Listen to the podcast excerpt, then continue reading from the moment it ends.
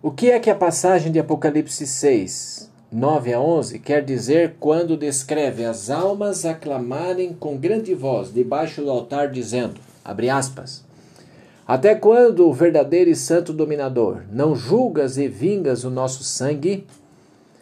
A personificação é um método bíblico comum para descrever situações usando uma linguagem simbólica.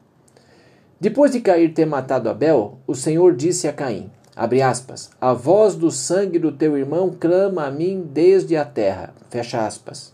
Gênesis 4:10. Será que realmente o sangue de Abel falava? Não. Literalmente, não. A linguagem transmite o amor fiel de Deus, sua terna preocupação em relação com o mártir Abel e, sua e a responsabilidade de Caim pelo pecaminoso ato que fez. De acordo com Hebreus 12, 24, abre aspas, o sangue de Jesus fala melhor que o de Abel. Fecha aspas.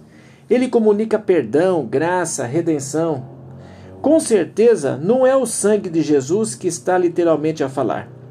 A linguagem comunica a mensagem da redenção de Deus.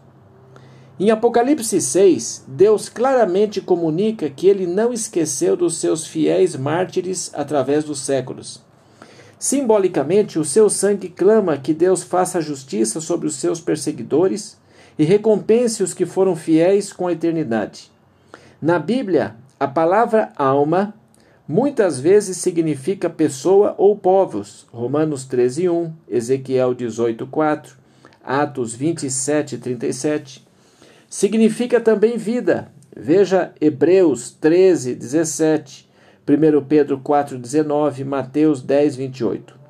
Assim, a passagem de Apocalipse 6, 9 poderia ser lida desta maneira, abre aspas, as vidas daquelas pessoas que sofreram o martírio por causa de Jesus, simbolicamente como o sangue de Abel, clamam por justiça desde a terra. Fecha aspas.